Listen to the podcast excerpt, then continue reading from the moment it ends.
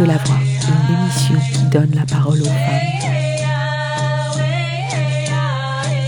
FPP 106.3 FM.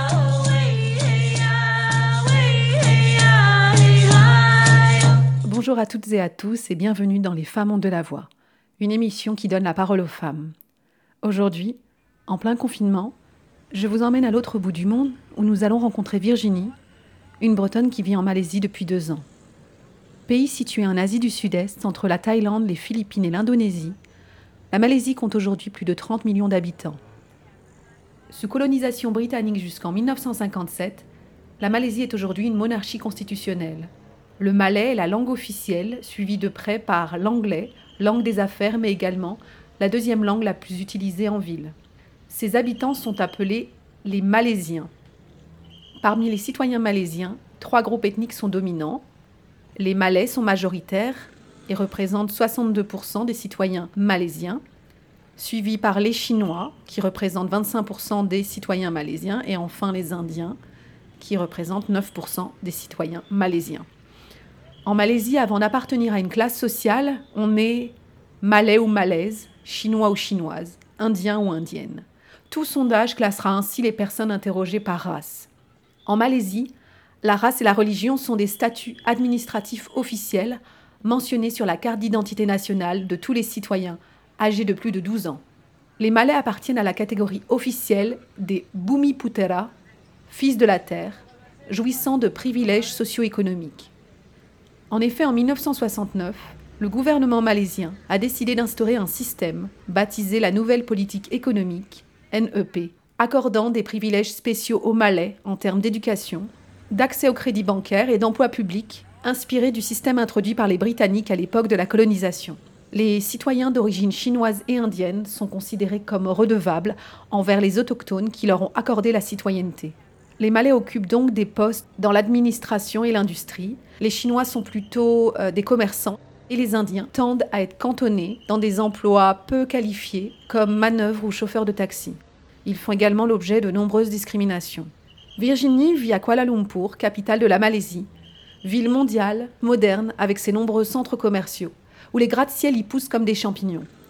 Les Petronas Towers, les plus hautes tours jumelles du monde, emblème de la modernité malaisienne, représentent bel et bien la fulgurante réussite économique de la Malaisie. Virginie a suivi son conjoint qui a saisi une opportunité de travail. Considéré comme expatrié, bien que sous contrat local, il mène une vie relativement privilégiée dans cette ville un peu particulière avec ses propres codes. Sans possibilité d'emploi, Virginie s'occupe de sa fille à plein temps, qui est née à Kuala Lumpur. Pour s'adapter à cette nouvelle vie temporaire, Virginie intègre également la communauté d'expats, rencontre de nouvelles femmes qui, comme elle, sont devenues femmes de, et puis s'habitue, jusqu'à ce que le coronavirus pointe le bout de son nez et que le mal du pays se fasse ressentir plus vivement. Virginie nous raconte comment elle vit ils vivent ce confinement très particulier. J'ai souhaité te contacter pour savoir comment on vit son confinement à l'autre bout du monde, avoir ton point de vue, le point de vue d'une Française qui a principalement vécu en France. J'aurais aimé également savoir comment la Malaisie a géré la crise sanitaire et comment vous l'avez vécue. Enfin, j'aimerais savoir pourquoi vous vous êtes installé en Malaisie. Alors en fait, Amaury a eu une opportunité euh, euh, de, de, de, travail ici en Malaisie c'est euh, une entreprise à l'époque pour laquelle il ne travaillait pas et qui ne connaissait pas, une entreprise danoise qui lui a offert un poste de, euh, de, directeur d'une antenne qui, a été, euh, qui avait été créée euh, donc à partir de la maison mère. Donc c'est dans l'aéronautique, donc euh, et c'est une entreprise qui, euh, qui vend et qui répare des pièces d'avion pour un type d'avion en particulier qui s'appelle les ATR. C'est des avions à hélice, donc pour des petites distances. Et ici en Asie, il y en a énormément. Si on n'arrive pas avec un travail, on n'en trouve pas sur place. Les lois sont extrêmement protectionnistes vis-à-vis -vis des Malaisiens. Et euh, alors que toutes ces femmes avaient un travail, un statut, euh, des responsabilités pour certaines d'entre elles, et, euh, ben, on, perd tout en arrivant. Donc l'arrivée est un peu dure parce que ben, on, on, démarre une nouvelle vie dans un pays qu'on ne connaît pas, avec une religion qu'on ne connaît pas, et on est face à une page blanche. Le lundi, c'est page blanche, le mardi, c'est page blanche, donc il faut tout se réinventer. Donc c'était un peu une aubaine, entre guillemets, d'être enceinte à ce moment-là. J'avais un programme, entre guillemets, j'avais un projet, voilà, à, court terme. Alors oui, nous, le confinement a été déclaré en Malaisie, le, a commencé le 18 mars et a été tout de suite un confinement euh, très strict, alors qu'à l'époque, pour une population de euh, environ 30 millions d'habitants, on avait simplement 728 cas recensés et un mort, il me semble. On suivait l'actualité évidemment de, la Chine, en Europe, mais on n'était pas inquiété, il n'y avait pas d'hystérie, il n'y avait pas de... et malgré tout ça, ils ont pris des mesures très rapides et très sévères très tôt. Comment tu l'expliques? Bah, ça, ça, reste notre interprétation, c'est pas, pas facile, euh, mais euh, euh, deux choses. La première, peut-être que justement d'avoir vu la vitesse de propagation en Europe, en Italie à l'époque, dans un premier temps, peut-être que ça les a alertés et qu'ils ont souhaité voilà, faire différemment et prendre le problème à bras le corps de manière très voilà, virulente. La deuxième, c'est que euh, juste avant, il y a eu un rassemblement d'environ 17 000 euh, Malais musulmans euh, pour un événement religieux. Et, je pense qu'ils ont eu très peur de, ce rassemblement parce que les, cas, tous les nouveaux cas qui arrivaient, c'était des gens qui étaient liés d'une façon ou d'une autre à ce rassemblement et c'était quasiment impossible de les retracer. 17 000 personnes qui se sont retrouvées. Euh, euh, donc, euh, donc ça les a effrayés. En fait, cet événement religieux n'aurait pas dû avoir lieu, mais il n'était pas interdit à l'époque, donc ils se sont réunis et, et, on peut le comprendre. Et voilà, tout est parti de là un peu.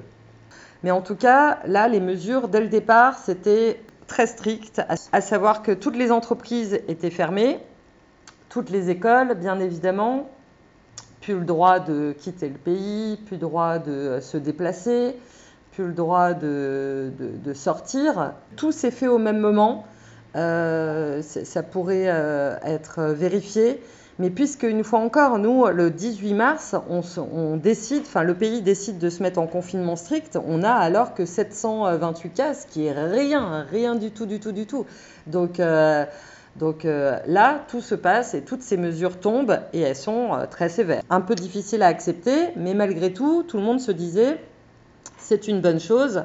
Grâce à ça, sans doute, on va réussir euh, à surmonter cette, cette épreuve et peut-être, on espère, à en sortir avant d'autres pays qui ont opté pour d'autres stratégies. Quelles étaient les conditions de confinement en Malaisie? Ah bah, Nous, effectivement, c'est extrêmement différent. Euh, bon, euh, d'ailleurs, on s'est un peu amusé des, euh, conditions de confinement en France parce que pour nous, c'était pas du confinement, mais c'est sûr parce qu'on vivait les choses différemment. Donc c'est un peu ce qui est, voilà, c'est la, version malaisienne, c'est que les entreprises étaient toutes mis, mises à l'arrêt, et ça c'était vraiment une sanction. Très difficile parce que ici, euh, bah, il nous faut encore, comme euh, dans la plupart des pays, il n'y a pas de chômage technique, pas de chômage partiel, pas d'aide. Donc du jour au lendemain, toutes les entreprises sont à l'arrêt, il y a interdiction d'aller travailler, sauf bien évidemment pour, comme en France, au-delà du fait que les gens n'aient plus le droit d'aller, de se rendre sur leur lieu de travail. Ben, donc nous, on n'avait pas droit de sortir du tout. Alors si, on a droit d'aller euh, donc euh, faire un plan de course euh, une fois par semaine, donc une personne par foyer. Il faut avoir le port du masque était obligatoire. en arrivant à, la porte du supermarché, donc ils vous prennent la température. Après, ils vous donnent du gel pour, pour les mains et après, ils vous donnent une paire de gants en plastique jetable pour faire vos courses. Et vous faites vos courses dans un supermarché quasiment vide et après vous rentrez chez vous. Je trouvais très anxiogène tout ce processus, euh, procédé, euh, euh, déjà que le supermarché m'excite moyennement d'une manière générale, mais dans ces conditions, avec le masque, avec les gants, il y avait quand même une ambiance, les gens se les gens se dévisagent un peu. Alors ici, il n'y a pas de cohue, il n'y a pas de les gens s'énervent pas, les gens se battent pas pour euh, du papier toilette, donc euh, les gens sont euh, très calmes, mais voilà, pas la bonne ambiance, quoi on, c'est pas, on va pas acheter notre pain à la boulangerie, puis on va chez euh, le boucher, notre boucher sympa de quartier pour acheter de la viande, puis on passe, on fait efficace et, on, et on respecte et on fait un plein de courses et, on rentre chez nous. Comment l'avez-vous vécu au début du confinement? Au début, on était très partagés, c'est-à-dire que c'était à la fois brutal et parce que les mesures étaient vraiment très très sévères. Euh, et, à la fois, bon, une fois encore, on se disait c'est sans doute la meilleure des solutions. Euh, et, la preuve, quand tu me demanderas les chiffres, euh, aujourd'hui, le, 4 mai, ça montre bien, et heureusement qu'un confinement strict fonctionne. Parce que, donc, on était, on était content quand même des mesures, mais inquiet pour la suite. C'était surtout, on était inquiet par rapport aux entreprises, au business. clairement, les gens ne travaillent plus. Ah oui, et le gouvernement empêchait les entreprises de licencier et de baisser les salaires pendant la période de confinement. Mais sachant qu'il n'y avait aucune rentrée d'argent dans les entreprises, c'était quelque chose qui était impossible à, à respecter. Euh, la preuve, par exemple, pour parler que de notre cas et sans rentrer dans les détails, euh, bah, euh, l'entreprise de, mon mari a demandé, comme un accord, à tous ses employés d'avoir une baisse de salaire de 20% volontariat, parce que, mais bon, on n'avait pas tellement le choix non plus, hein, concrètement. Donc, donc ça, ça nous faisait peur. Euh, combien de temps une entreprise peut durer, euh, peut fonctionner en, est, en, devant payer des salaires, en ayant les mêmes charges et en n'ayant euh, pas de clients, pas de, pas de vente, pas de rentrée d'argent. ça, ça nous faisait peur. et Amaury étant dans, un, dans le secteur de l'aéronautique, c'est un des secteurs les plus touchés par la crise. Bon, quand tu vois, petite, petite anecdote, Lufthansa, qui est une compagnie aérienne qui est très sérieuse et, solvable et bien portante en temps normal, à l'heure actuelle, en confinement, elle perd un million d'euros chaque heure. Le gouvernement a-t-il annoncé des aides aux personnes ou aux entreprises? Il a beaucoup tardé, il n'a pas du tout évoqué pendant plusieurs semaines. Donc euh, on trouvait ça assez dingue et finalement il y a eu des petites mesures, des petites aides de mise en place, mais vraiment pour les foyers les plus défavorisés. Pas tellement pour les entreprises, peut-être des baisses de, l'équivalent de notre TVA ou de euh, quelque chose comme ça, mais rien d'important, euh, rien à voir avec la France ou d'autres pays européens qui injectent ou qui promettent en tout cas d'injecter des, des, sommes colossales aux entreprises pour, euh, pour, euh, bah, pour pas qu'elles meurent. Alors, donc, après, rapidement, on a. On a y trouver notre compte, je vais je, vais pas dire, je vais pas aller jusque là, mais le fait que Amaury travaille à la maison, il a décidé dans un premier temps de s'installer dans le salon. Bah, notre petit bébé a 16 mois euh, aujourd'hui et euh, c'est vrai que bah, Amaury euh, avait des très grosses journées de travail et la semaine, elle le voyait quasiment pas. Moi non plus. Du coup, j'avoue, j'aimais bien quand même l'avoir à la maison et je vivais un peu ma, vie professionnelle par procuration de la sienne. Voilà, j'écoutais toutes les conversations, je me tenais informée, il me demandait mon avis, je lui donnais évidemment mon avis. Euh, et puis euh, la, petite, Ninon, elle a adoré voir son père euh, tous les jours, toute la journée à la maison. C'était, c'était un peu la fête. Donc ça, c'était chouette. Ça, c'était vraiment bien. Donc au début, on avait plutôt le moral. Et bon, après, comme tout le monde, voilà, ça, ça, vacille dans une même journée voilà, on passe de euh, tout va bien à euh, mais qu'est-ce qu'on est en train de vivre, euh, c'est catastrophique, etc., etc. Après, le fait de ne pas du tout pouvoir sortir, rapidement, ça, ça, nous, a, ça nous a affecté moralement. Parce que donc, on habite les expats, beaucoup d'expats. Donc, Kuala Lumpur, c'est une grosse ville, hein, quasiment 9 millions d'habitants, c'est beaucoup de tours, c'est très moderne. Et euh, les, expatriés vivent euh, quasiment tous dans des condos.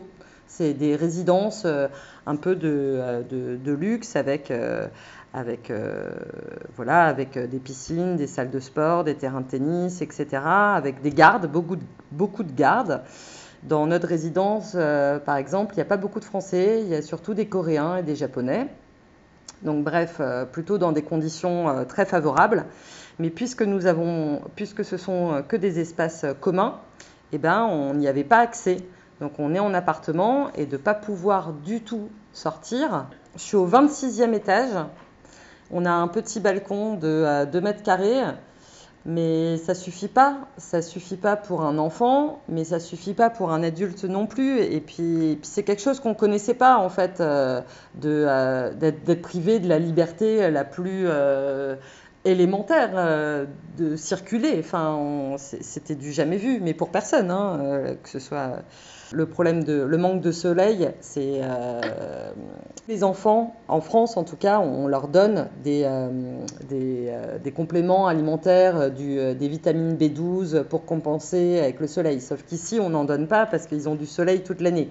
Mais là, puisqu'elle était enfermée depuis un mois et demi, euh, c'est pas à cause de ça qu'elle a développé un champignon euh, dans la gorge, mais euh, malgré tout, le médecin effectivement nous avait, nous avait dit qu'elle manquait de soleil et qu'il lui aurait fallu du soleil, mais c'était pas possible à ce moment-là. Mais tous les enfants ont besoin de soleil. Tu m'as dit que vous aviez des espaces verts en bas de l'immeuble.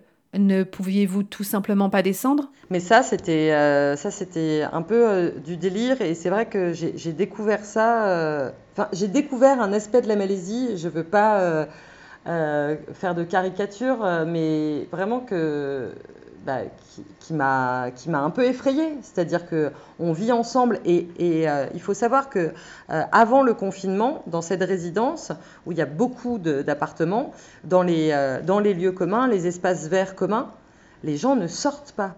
Les activités ici sont principalement en indoor. À l'intérieur, dans les malls, et voilà, dans les centres commerciaux, il y a les, euh, espaces de jeux pour les enfants. Tout ça, c'est dans les centres commerciaux. Il n'y a pas de parc, de jardin à Kuala Lumpur? Bah, Très peu.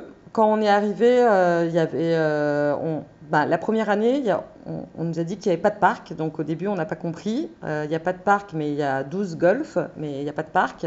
Et là, il y a un parc qui s'est réouvert et qui était en travaux pendant un an. Donc, euh, on a découvert un parc et qu'effectivement, euh, bah, on pouvait se balader en vélo, en poussette. Euh.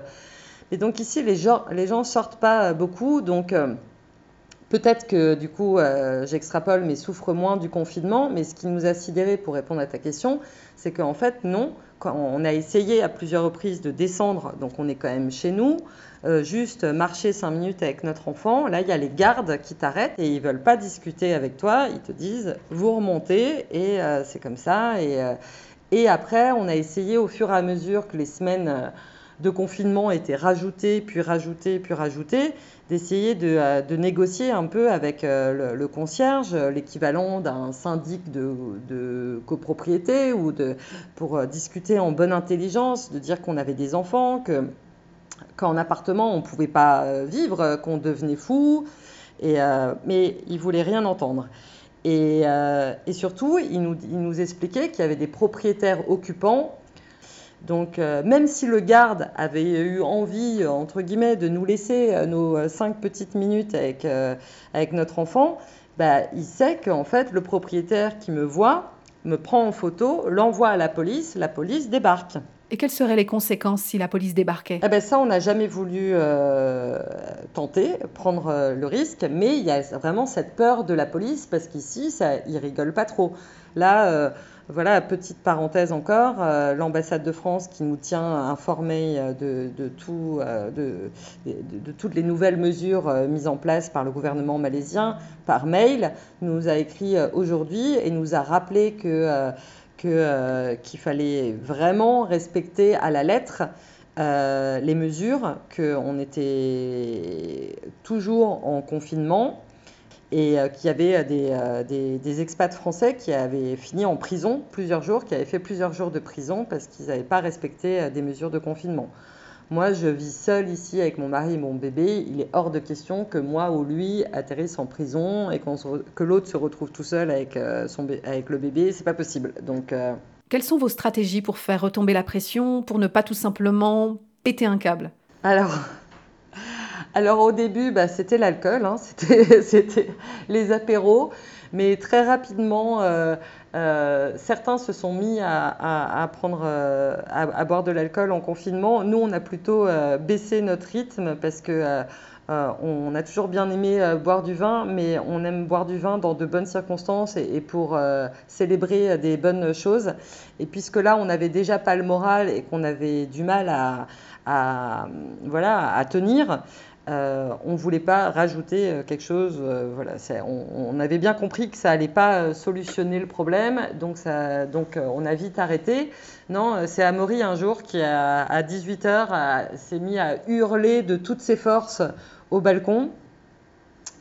Et ça lui a fait un, bien fou, sachant que puisque nous sommes au 26e étage, en fait, ça a résonné, il y a eu un écho. En plus, il a fait un espèce de bruit de, de, Chewbacca, euh, voilà. C'était assez drôle. Et à partir de ce moment-là, il a décidé que tous les jours à 18h, il allait le faire. Donc, il crie pour évacuer. Donc euh, voilà, donc nous on pousse un petit cri et de temps en temps il y a un enfant qui nous répond au balcon, qui crie aussi. Ça libère, ça fait du bien. C'est euh, voilà, c'est mais bon, c'est ça dure deux secondes. Hein, c'est non non non non non. Nouvelle, euh, j'ai eu j'ai mis oui trois semaines à avoir cette idée lumineuse de faire du badminton dans notre couloir de de notre étage à notre étage. Donc euh, c'est un badminton qui est très relatif parce que bah, il n'y a pas de filet, on est dans un couloir et on a toujours peur que des voisins nous entendent et nous dénoncent. Mais tant que c'est pas le cas, on fait notre petit quart d'heure de badminton et notre fille est ramasseuse de balles. Et ça, ça nous fait du bien. Petite pause musicale avec Yuna, chanteuse malaisienne qui nous offre une berceuse avec Lullabies. Like lullabies you are forever in my mind. I see you. in all the pieces in my life. Though you weren't mine, you were my first love.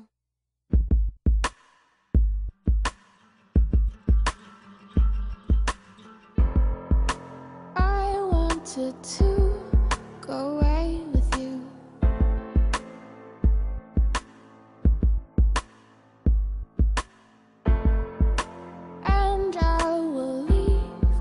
my troubles here.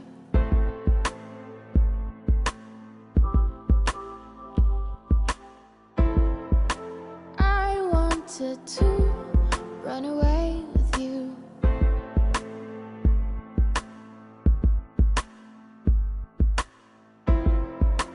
And I will bring all my dreams and fears.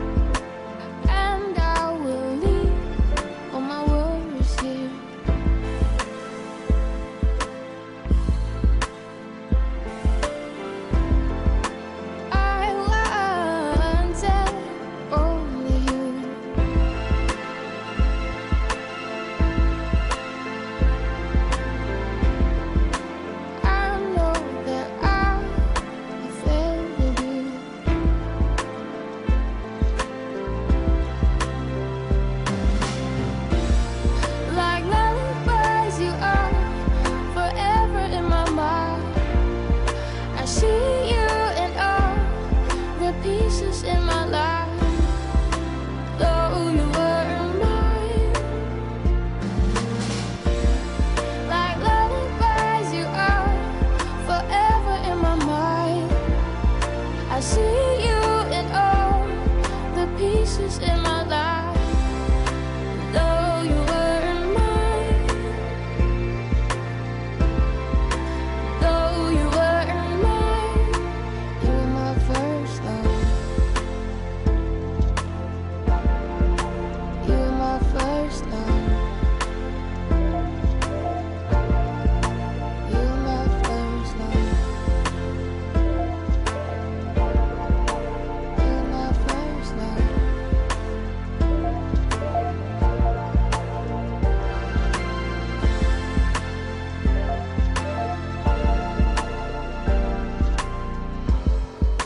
Les Femmes ont de la voix. Et aujourd'hui, nous échangeons avec Virginie, confinée dans son appartement de Kuala Lumpur avec son mari et son enfant. Le gouvernement a fait une déclaration sur le comportement à suivre des épouses pendant le confinement. Est-ce que tu pourrais nous en parler? Non, mais ça, c'était très drôle. Il valait mieux en rire que euh, voilà qu'en pleurer, parce que. Ben, euh, donc, euh, je crois très, assez rapidement après la, première mesure de, la première annonce de confinement, une semaine ou deux semaines après, le Premier ministre donc a pris la parole quand même hein, pour conseiller ça reste des conseils, hein, c'était pas, euh, voilà, pas une obligation, mais à conseiller euh, euh, vivement les femmes de continuer à s'apprêter, à se maquiller, tout en effectuant les tâches quotidiennes domestiques. Et aussi, la dernière chose qu'on trouvait vraiment très mignonne, c'était d'être, de ne pas être sarcastique par rapport à nos maris qui allaient sans doute découvrir que euh, son enfant aimait pas la carotte ou que ses chaussettes étaient à tel endroit ou que les assiettes étaient à tel endroit dans la cuisine. Surtout ne pas être trop sévère à l'égard de nos maris qui allaient découvrir le quotidien en fait de la maison et l'intendance et l'organisation d'une maison.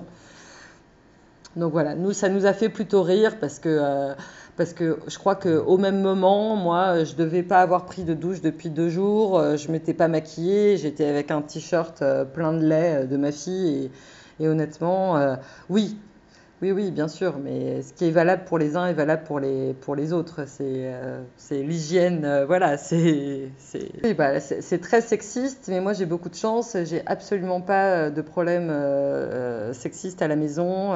mon mari, en plus du travail, passe la serpillère, fait à manger, fait la vaisselle. Donc, voilà, j'ai. Donc, du coup, puisque je souffre pas du tout de, de ça, ça nous a fait rire. Ça nous a fait plus rire qu'autre chose. Mais une fois encore, nous, grâce à ce confinement euh, donc très strict qui a démarré le 18 mars, euh, on, vraiment jusqu'à euh, jusqu'à mi-avril, on était à moins de 100 morts, moins de 90 morts. Donc par rapport, parce que voilà, tu, veux mettre un peu en comparaison avec la France. Je veux dire, vous étiez à ce moment-là, je vais dire une bêtise, à 17 000 ou quelque chose comme ça. Donc je veux dire, pas de comparaison, pas de match là pour le coup. Et, euh, mais on savait qu'il y avait cette épée Damoclès au-dessus de la tête, euh, le, début du ramadan, ici, qui est extrêmement euh, pratiqué. Et le début du ramadan, bah, donc autant c'est une période de jeûne, mais qui se solde par la fête de l'Aïd. Et du coup, là, ici, tout le monde retourne dans sa famille et euh, les gens euh, circulent, voyagent et, se rassemblent. Il y a des bazars, il y a des marchés de nuit, etc., etc. Donc un mois après, effectivement, la veille du Ramadan, euh, bah, la, sanction est tombée du prolongement jusqu'au 12 mai, mais quasiment sous-entendu 28 mai, qui correspond à la, à la, toute fin du Ramadan. Comment l'avez-vous pris? Ah bah comme un coup de massue parce que c'était euh, cinq semaines de plus alors qu'on avait l'impression euh, de, d'être arrivé au bout. Vous aviez tout bien fait, vous avez été les bons élèves en quelque sorte. Et... Ah bah, honnêtement, c'est exactement comme ça qu'on l'a vécu parce que même avec la petite, enfin, je veux dire, euh, moi j'étais chacun a sa, chacun a sa, configuration euh, personnelle. Ceux qui ont des enfants qui sont à l'école et qui ont fait l'école à la maison, ceux qui en ont deux, trois, euh, ça devait être euh, vraiment très compliqué. Mais moi, en n'ayant qu'une enfant qui parle pas encore, 16 mois, et ben, je je la mets pas devant un petit dessin animé parce que voilà, on essaye de, voilà, pas d'écran à, cet âge-là et tout ça. Bah, les journées sont très longues. Amaury avait des très grosses journées de travail. Il gagnait moins mais travaillait plus avec un stress euh, décuplé. Et moi, à côté de ça, j'ai euh, quand même, j'ai trouvé que j'avais été assez euh, force de proposition, j'avais eu, euh, j'avais le moral, j'ai cherché, j'ai trouvé, j'ai fait des nouvelles activités avec ma fille que j'avais jamais fait auparavant. Et on a eu plein de moments sympas. Donc voilà, donc moi j'avais fait tout ce qu'il fallait faire. On avait tous supporté tout ça. Maintenant, on voulait sortir. Et là, on nous rajoute cinq semaines de plus. Vraiment, là, c'était Là, c'était dur. Euh, là, c'était dur. Et c'est vrai que ma mère m'a demandé euh, si je voulais pas rentrer en France parce que, euh, parce que bah parce que Amaury était, il était occupé. Sa journée de travail, c'était sa journée de travail. Moi, j'étais toute seule avec la petite, la petite qui, bon, qui tous les jours prend ses chaussures, va à la porte de l'appartement et tape sa tête contre la porte. C'est pas sympa. Hein. À un moment, on veut bien, voilà, être raisonnable. Mais, mais oui, j'ai envisagé de rentrer en France, mais je, me suis rétractée assez vite parce que euh, je ne pouvais pas laisser euh, mon mari euh, tout seul dans, dans, cette situation qui, qui est une situation extrêmement exceptionnelle, difficile, angoissante, parce qu'au-delà du confinement, nous, on s'inquiète aussi beaucoup pour l'avenir. De par son secteur d'activité, son travail, on, Enfin, on, s'est posé tous les jours. Ce qui était difficile, c'est que tous les jours, une fois que la petite est couchée, on se pose mille questions et qu'on n'a aucune réponse. Aucune réponse. Et ça, c'est fatigant de ne pas avoir d'horizon, de ne pas pouvoir se dire, bon, bah là, ok, là, c'est comme ça la situation, mais à telle date, tout s'arrête et tout redevient à la normale. Mais non, en fait, il n'y a rien qui redeviendra à la normale avant euh, peut-être des années. Donc, euh, c'est moralement c'est épuisant de ne pas avoir d'horizon. Quelles sont les conséquences pour le travail de ton mari? Très fortes, c'est-à-dire que bah, une fois encore, je ne peux pas rentrer dans les détails, mais au Danemark, je crois qu'ils ont licencié euh, plus de la moitié des employés. Et puis euh, voilà, ça baisse de salaire. Et puis et euh, c'est très compliqué parce qu'en fait ces clients étant des compagnies aériennes, les compagnies aériennes étant toutes clouées au sol, enfin les avions cloués au sol, ben, il n'y a pas d'argent qui rentre, donc ils refusent de payer leurs factures, et du coup, etc., ben, etc. En fait, tout ça, c'est des, des, dommages, collatéraux, euh, mais euh, bah, donc euh, à long terme, je ne sais pas, hein, personne ne peut le prédire, mais nous, on ne sait pas, on ne connaît pas notre avenir. Enfin, on n'a aucune certitude sur, euh, à ce niveau-là. Mais euh, à partir du moment où euh, on, devait sortir du confinement, que les chiffres étaient très très bons, ont toujours été très bons, bons dans, dans, dans, dans, une certaine mesure, c'est jamais bon quand il, y a des, y a des morts, mais voilà, par rapport à... Enfin, nous, on n'a rien en, en, termes de cas, en termes de, de, décès par rapport au coronavirus. Donc... à partir du moment où on n'en sortait pas de ce confinement et que, euh, voilà, à cause du, ramadan, euh, et, euh, ben, voilà, le 12 mai pour nous n'était pas le 12 mai, c'était le 28 mai. Donc, qu'est-ce qui a changé depuis? Ben, C'est vendredi. Donc, vendredi, nous étions le 1er mai. C'était férié, c'est un jour férié aussi ici. Et, là, le Premier ministre a repris la parole et a annoncé des, beaucoup de mesures de déconfinement qui sortait de nulle part. Donc, euh, et c'était, c'était très curieux parce que non seulement on s'y attendait pas, mais une fois que les mesures étaient tombées, alors parce que parce qu'on a su rapidement qu'il allait euh, prendre la parole à 11h30, donc tout le monde était euh, donc sur son téléphone ou à écouter sur son poste, à écouter le discours du Premier ministre. De là, tout de suite, on attend les, traductions, soit de l'ambassade de France, soit de la Chambre des commerces, la Chambre de l'industrie des commerces à Kuala Lumpur. Enfin, on attendait la traduction française ou anglaise, hein, mais une traduction. Euh, et, une fois qu'on a su ce qui avait été déconfiné, c'est énorme, donc je vais, t'expliquer, mais on n'arrivait pas à... On n'arrivait même pas à s'en réjouir parce qu'on, je ne sais pas comment dire, c'était très bizarre psychologiquement, on, ne réalisait pas, on a tellement été privés, mais vraiment privés pendant deux mois et demi que euh, bah, on, nous, autorise des choses, mais du coup on n'ose pas maintenant. Enfin, on a peur, on a un espèce trouillomètre au maximum. Enfin, on a su pourquoi euh, de telles mesures de déconfinement avaient été euh, tout d'un coup euh, votées ou acceptées ou annoncées. C'est parce que clairement, l'économie de la Malaisie, bah, deux mois et demi, toutes les entreprises à l'arrêt, sans aide, bah, tout le monde est en train de crever en fait. Donc, donc il y avait une pression des entreprises. sur le gouvernement pour dire vous pouvez pas nous laisser comme ça, il faut qu'on retravaille. Donc en fait, bah, c'est un peu comme vos, mesures de déconfinement, c'est euh, clair-obscur. Hein. Donc, euh, en gros, toutes les entreprises ont le droit de réouvrir. Donc, il remet tout le monde au travail. physiquement, tout le monde retravaille. À partir de... on, est lundi, on est le 4 mai oui, on est le 4 mai. Oui, bah aujourd'hui, à partir d'aujourd'hui. Que tout le monde retravaille. Les restaurants sont réouverts. On a droit de jouer au golf. On a droit de faire du vélo, de courir, de jouer au tennis. Voilà. Je crois que c'est ça. Mais en fait, pour les mamans qui s'occupent de là, ou qui ont des enfants à la maison, bah, il n'y a, pas beaucoup de changements. Les écoles sont pas réouvertes.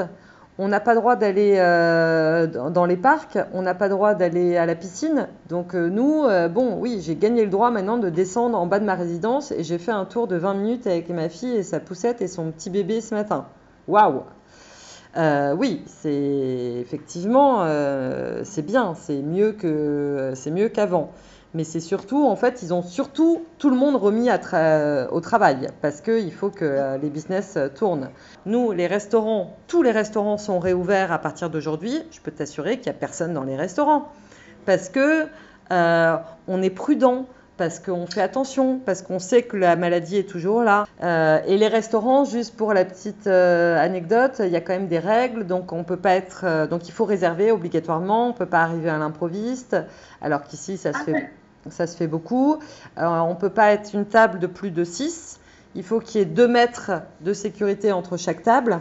Et il faut donner son nom. Tout le monde doit donner son nom euh, au restaurant pour qu'on euh, puisse être euh, traçable si jamais il y a un cas qui se déclare. Donc toutes ces, toutes ces conditions font que, bon, non, on ne se précipite pas au resto, et puis on a des enfants, donc on a encore moins envie de les exposer, même si on sait que jusqu'alors ils étaient euh, épargner. Bon. Qu'est-ce que le confinement ou le Covid-19 a changé dans la manière d'envisager l'avenir, d'organiser les priorités de la vie? Oui, bah, c'est une bonne question. Je vais essayer de, euh, je vais essayer de faire court, mais, euh, mais oui, ça, ça, oui, parce que ça fait réfléchir. Évidemment que ça fait réfléchir, parce que je pense que comme, comme beaucoup, on, on, passe on a passé beaucoup de temps euh, sur les réseaux sociaux à s'informer, à lire euh, tout et son contraire, à, voir comment les pays euh, réagissaient les uns et les autres, voir les conséquences d'un point de vue économique, d'un point de vue social, et puis après les choses positives d'un autre côté qui en découlent, la pollution de l'air en moins, les animaux qui, voilà, qui réinvestissent des lieux qu'ils n'avaient pas investis depuis des dizaines d'années. Donc oui, on s'est posé plein de questions. Déjà la première, c'est si on avait pu être confiné quelque part, est-ce qu'on aurait choisi d'être confiné ici? Euh, et bon, moi j'avais déjà la réponse avant, mais j'ai voilà, j'ai voulu souligner euh, ça à, à Amaury et fait, euh, le fait que l'importance de, de, se sentir bien chez soi. Bah, je trouve que ça a pris tout son sens euh, en période de confinement. C'est que si tu as la chance euh, d'être bien chez toi, bah, tu le vis forcément mieux que. Euh, que voilà, donc non, c'est sûr que si on avait pu choisir, on n'aurait pas été à Kuala Lumpur dans un appartement. nous, on rêve d'une maison avec un jardin. oui, ça, ça a toujours été un rêve et ça l'a été particulièrement pendant, pendant cette période de confinement. Et ça continue d'être euh, notre rêve. Donc euh, oui, euh, et puis de se rapprocher de la famille, mais c'était déjà le cas avant. Après, concernant le télétravail, bon, Amaury a évoqué le fait que dans un futur job, bah, il, pourrait avoir envie d'être en, télétravail tout le temps parce qu'en ayant des déplacements, parce qu'il aurait toujours des déplacements professionnels, mais il trouve qu'il y a aussi du, des avantages euh, à être en télétravail, de pouvoir euh, voilà, organiser euh, sa journée différemment et du coup passer plus de temps en famille, enfin voilà, à choisir les moments clés d'une journée pour pouvoir être là, être présent pour ses enfants et sa femme et, et, aménager le temps pour quand même faire ce qu'il doit faire dans une journée de travail normale.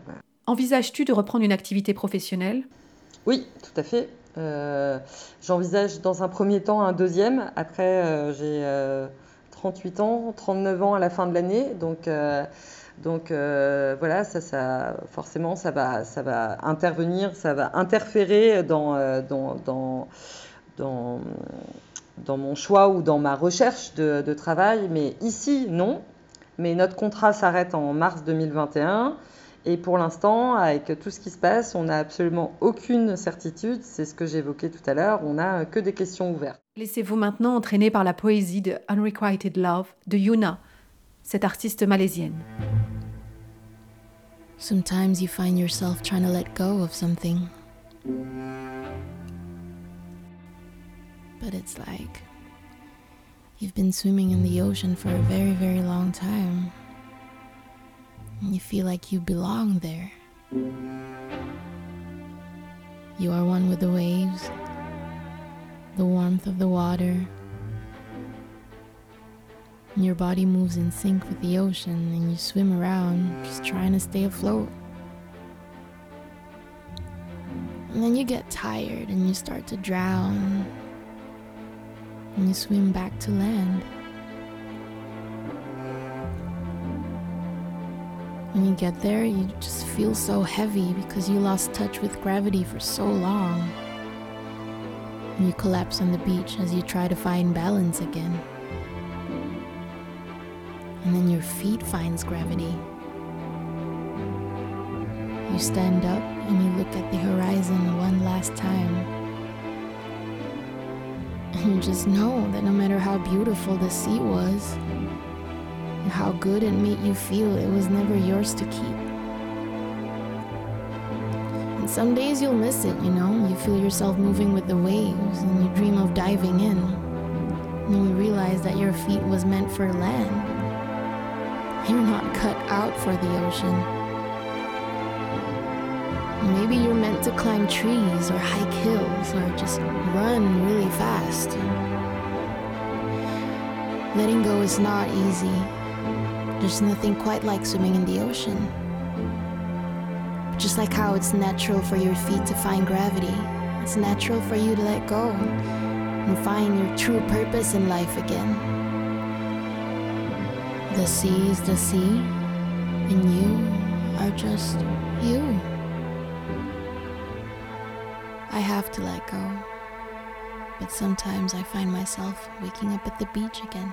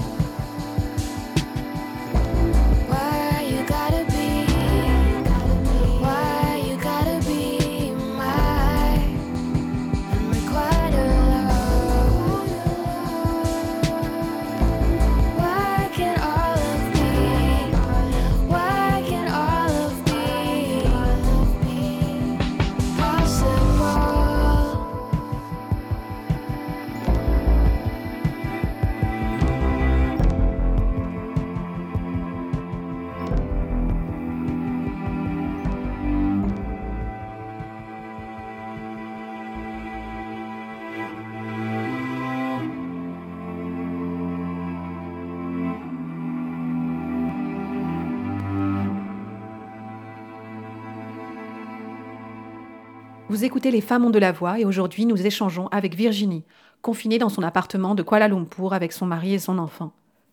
Virginie, quelle est la place de la femme d'expat? Est-ce un statut particulier? On a une image de femmes privilégiées qui passent leurs après-midi de club en club, des sortes de desperate housewives. Est-ce que tu peux m'en dire plus? Ah oui, non, mais c'est euh, sûr que moi j'ai rapidement compris, euh, peu après mon arrivée en, Malaisie, que, euh, que ce que je vivais était très différent de ce que je connaissais et que je pouvais difficilement en parler avec mes amies françaises parce que euh, euh, parce qu'il parce qu'il y avait une espèce d'incompréhension de euh, ou, ou, de l'envie ou je sais pas ou de la jalousie ou oui ou peut-être juste de l'incompréhension d'un nouveau mode de vie, mais que j'avais pas spécialement choisi, que j'ai accepté accepté, mais j'ai accepté de, suivre Amaury, de vivre une, nouvelle expérience, mais je savais pas du tout, euh, voilà, comment ça se passait. Au début, j'ai trouvé très déroutant. Parce que moi, j'avais pas de carrière avant en France, mais j'ai toute ma vie travaillé, j'ai toute ma vie été indépendante financièrement. Et euh, c'est la première fois que j'ai dû demander euh, de l'argent pour aller chez le coiffeur euh, de, ma, vie entière à, à l'homme avec qui je vivais. Donc au début, non, j'ai pas aimé et aucune d'entre nous ici n'a aimé. Parce que c'est vraiment déroutant une fois encore. On n'est plus Virginie ou Pauline ou machin, on est femme d'eux. On se rencontre entre nous, c'est qu'est-ce que fait ton mari pour pouvoir nous positionner dans la communauté d'expats. Bah, puisque toi, je sais que tu fais rien, euh, ben qu'est-ce que fait ton mari? Pour euh, c'est la question qu'on se pose qu'on ne devrait pas parce qu'une fois encore bon ça c'est une autre théorie mais on n'est pas euh, que ce qu'on fait dans la vie mais c'est quand même la question qu'on se pose naturellement quand on rencontre une nouvelle personne. Mais puisque nous, on travaille pas, c'est pas qu'est-ce que tu fais, c'est qu'est-ce que fait ton mari? Comme si vous existiez socialement à travers le travail de votre mari? Complètement. Après, ça, c'est le début. Le début, c'est un peu un choc euh, pour ça. Et après, euh, moi, j'ai découvert parce que j'avais pas de, j'avais même pas de Facebook avant d'arriver en Malaisie, donc euh, j'ai créé un compte et j'ai découvert les groupes. Donc, je me suis intégrée à des groupes d'expats de communautés françaises à Kuala Lumpur et par ce biais, j'ai pu rencontrer plein de gens. Enfin, des femmes, hein, euh, euh, essentiellement. Et, euh, et au fur et à mesure des rencontres, bah, tu, voilà, tu, tu, tu crées des liens. Et par chance, bah, j'étais enceinte et j'ai rencontré d'autres femmes enceintes. Donc, on a fait toute notre grossesse ensemble et on est devenus amis. Et par contre, je ne pensais pas non plus qu'on pouvait tisser des liens aussi forts en aussi peu de temps. Mais ça soude de ne pas avoir de travail et euh, d'être t- toute seule, et, mais d'être plusieurs à être toute seule avec des enfants. Et après, oui, on s'occupe euh, comme on peut, mais on s'occupe de nos enfants principalement. Et puis, euh, euh, par exemple, quand je prenais le taxi euh, et que je discutais avec le chauffeur euh, de, Grab, c'est l'équivalent de Uber euh, chez vous, euh, il me disait, bah, je disais, bah, j'emmène, je vais chercher ma fille à la crèche, ou j'emmène ma fille à la crèche. Il disait, mais à quel âge? Je dis, bah, 16 mois. Mais déjà, vous l'emmenez à la crèche, vous la gardez pas à la maison je dis bah non, euh, voilà. euh, et pour eux, euh, ils les gardent à la maison. Je dis oui, mais comment vous faites pour, pour travailler si votre enfant est à la maison et que vous ne le mettez pas à l'école, enfin à la crèche en tout cas, hein, petit, ben, il y a la maman de l'un ou la maman de l'autre ou le voisin, ou il y a beaucoup de solidarité, voilà, ils vivent en famille. Euh, les, cultures sont, vraiment très très éloignées euh, les unes des autres. Euh, par exemple, ici, dans ce pays où cohabitent depuis toujours ces, trois confessions, ces trois communautés, elles ne se mélangent pas. Les écoles sont même séparées. Les Malais chinois vont dans une école, les Malais indiens vont dans une autre école, les Malais malais vont dans une autre école. Ils se retrouvent plus tard au collège. Mais dans les petites classes, ils apprennent leur langue. Le chinois, l'indien, le malais. Et après, ils se retrouvent plus tard pour apprendre l'anglais. Ici, en Malaisie, tout le monde parle anglais. Euh, et euh, donc euh, voilà, on voit bien que ces gens cohabitent et ils le font en bonne intelligence.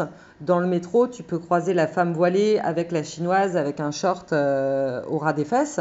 Personne se regarde méchamment, tout le, monde se, tout le monde est très poli. Il y a, les gens cohabitent. Euh, on, discute avec euh, les Malaisiens et on est curieux euh, de par nos voyages.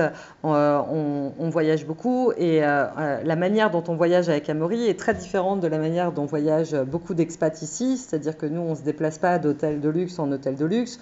On va dans des endroits plutôt reculés, toujours différents, jamais deux fois au même endroit, même si ça nous a énormément plu on va rencontrer tout le temps euh, bah, la population, mais c'est, enfin, c'est même pas comme ça que je dois le dire. C'est, on discute avec les gens, on est ouvert à, voilà, euh, on dort, euh, on peut dormir facilement chez l'habitant, on va facilement prendre un cours de cuisine.